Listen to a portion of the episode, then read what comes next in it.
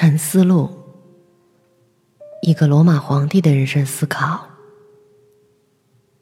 他有一种不可思议的魅力，甜美、忧郁和高贵。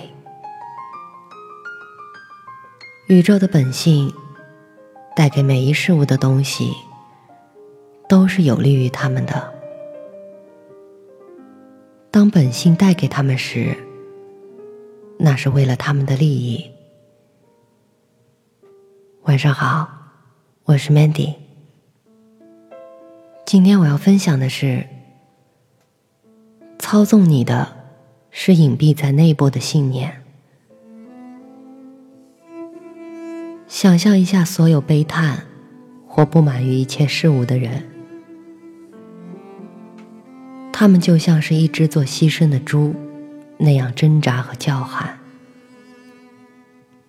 那在他床上为人们的被束缚而默默哀伤的人，也像这只猪。考虑一下，自愿的顺从所发生的事，是仅仅基于理性动物的品质，而顺从，则是驾驭所有存在物的一种必然性。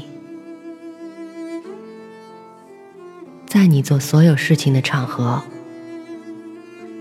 都分别停下来问问自己：是否由于死亡剥夺了你做这件事的机会？它就是一件可怕的事情。当你因什么人的错误生气时，立刻转向自己，想想你自己是否犯过类似的错误。例如，以为金钱是一件好东西，或者快乐、一点名声等等是好东西，因为通过注意这些，你将迅速的忘记你的愤怒。如果再加上这一考虑，这个人是被迫的，他怎么能不这样做呢？或者，如果你能够，那么为他解脱压迫吧。当你见到苏格拉底派学者萨特隆时，想想尤提切斯或西门；当你见到幼发拉底斯时，想想尤提切温或希尔温拉斯；当你见到阿尔西夫农时，想想特洛博奥弗勒斯。当你见到色诺芬时，想想克里托或西维勒斯。当你反观自己时，想想任何别的凯撒。在他们每个人的情况下，都是以类似的方式行动的。然后让这一思想出现在你心里。这些人现在都在哪里呢？无处可寻，无人知道。因为通过这样不断的思考，你将把人看作尘土和完全的虚无。特别是如果你同时思考一旦变化的东西，绝不会在时间的无限持续中再存在，而你，你的存在，占据一个多短的时间呢？你为什么不满足于以一种有秩序的方式，通过这一瞬间呢？你在为你的活动避免什么事件和时机呢？所有这些事物，除了在理性细查和深究那发生于生活中的事物的本性时，被用来训练理性之外，难道还有什么别的用处吗？那么，坚持到你将把这些事物转变成属于你自己的时候为止吧。就像那结实的胃，把所有食物变成他自己的一样，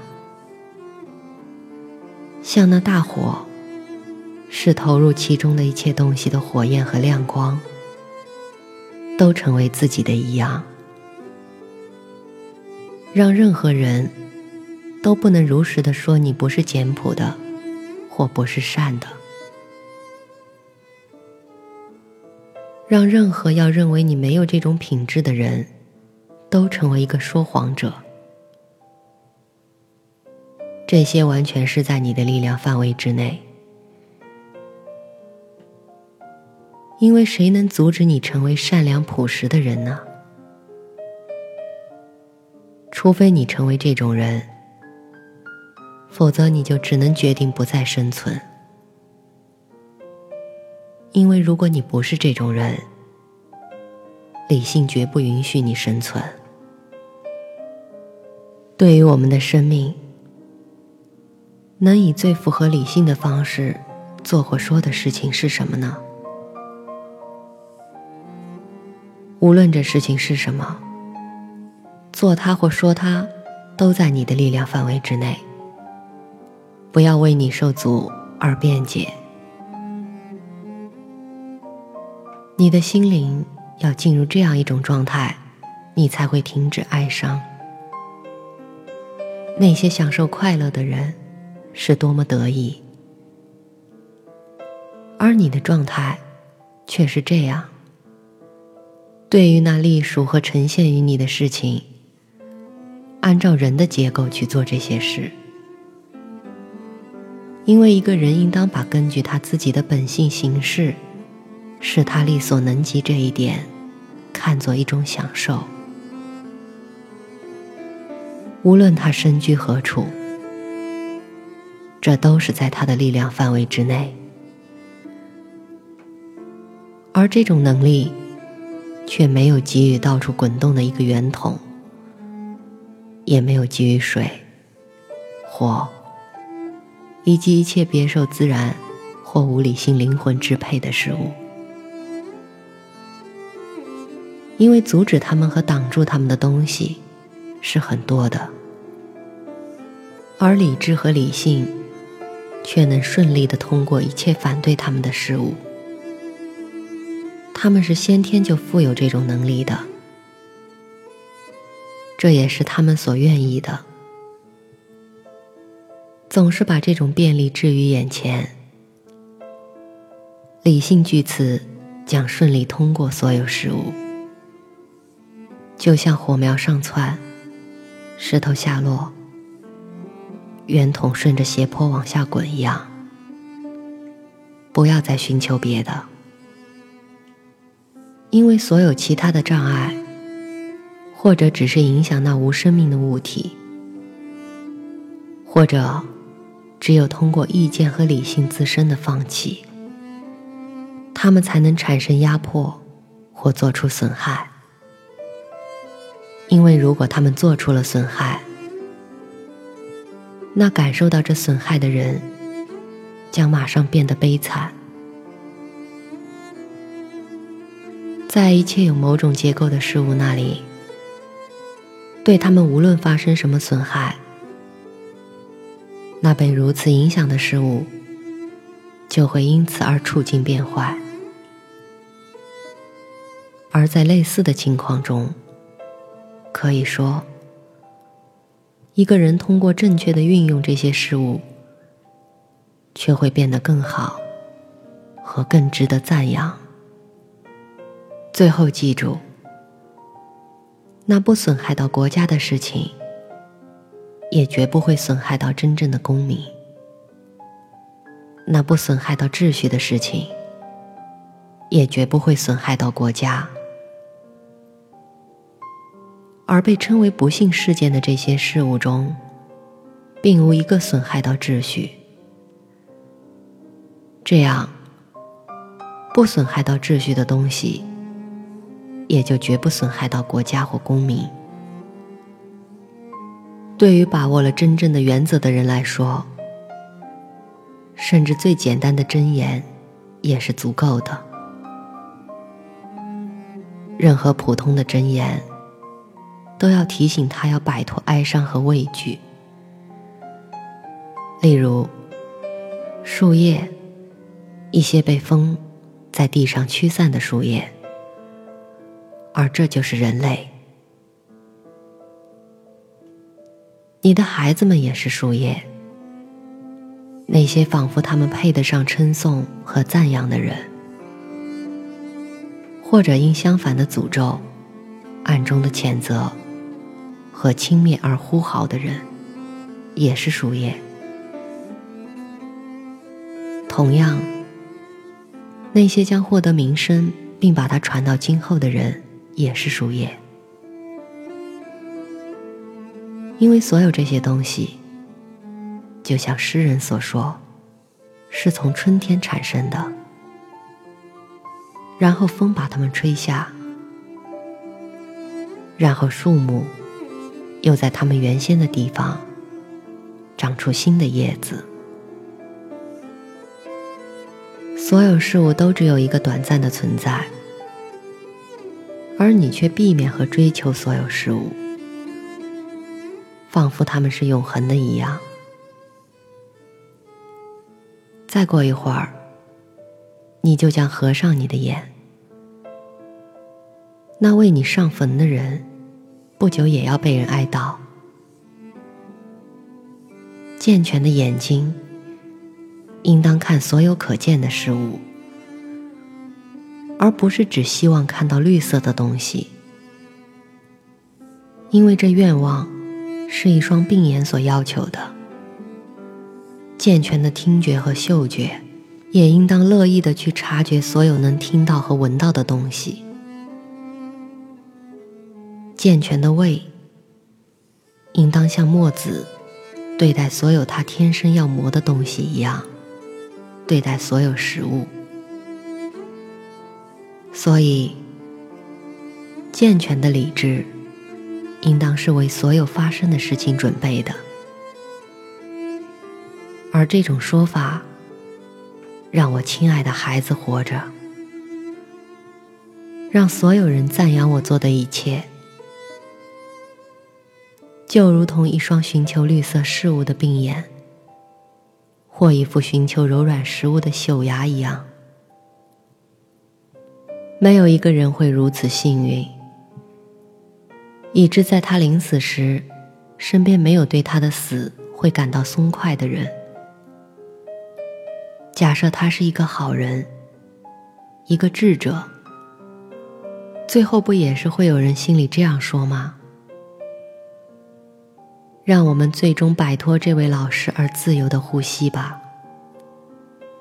确实，他对我们任何人都不严厉，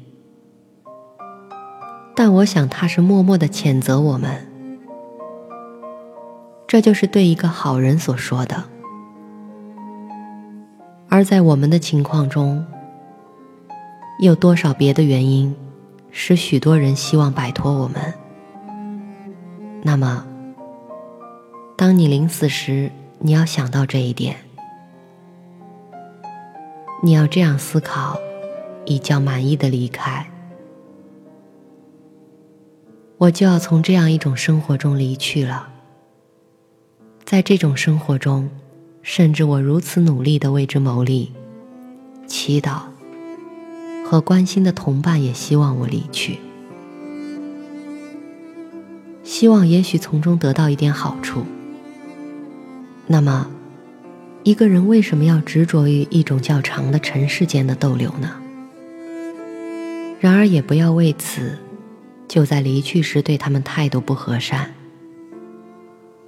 而是坚持你自己的品格，友好、仁爱和温柔。另一方面，不要做的仿佛你是被拖走的。而是像一个安详的死去的人一样，可怜的灵魂是容易同身体分开的。你同人们的分离也应当是这样，因为自然曾把你与他们联系和结合起来。但现在他分解了这一结合吗？我就像从同类中分离一样，无论如何不要推推搡搡的抵抗，而是甘心情愿，因为这也是合乎自然的一件事。碰到任何人，做什么事都尽可能的使自己习惯于这样问自己：这个人做这件事是为了什么目的？但从你自己开始吧，先考察你自己。记住，那操纵你的，是隐蔽在内部的，这是信念的力量，这是生命。如果可以这样说的话，也可以说，这是人。在思考你自己时，绝不要包括那将你围绕的皮囊和那些依附于他的东西，因为它们就像一把斧子，差别仅在于他们是长在身体上面。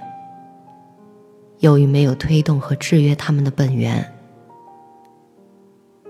这些部分的确不比织工的梭子、作家的笔。和牧人的鞭子有更多的用处。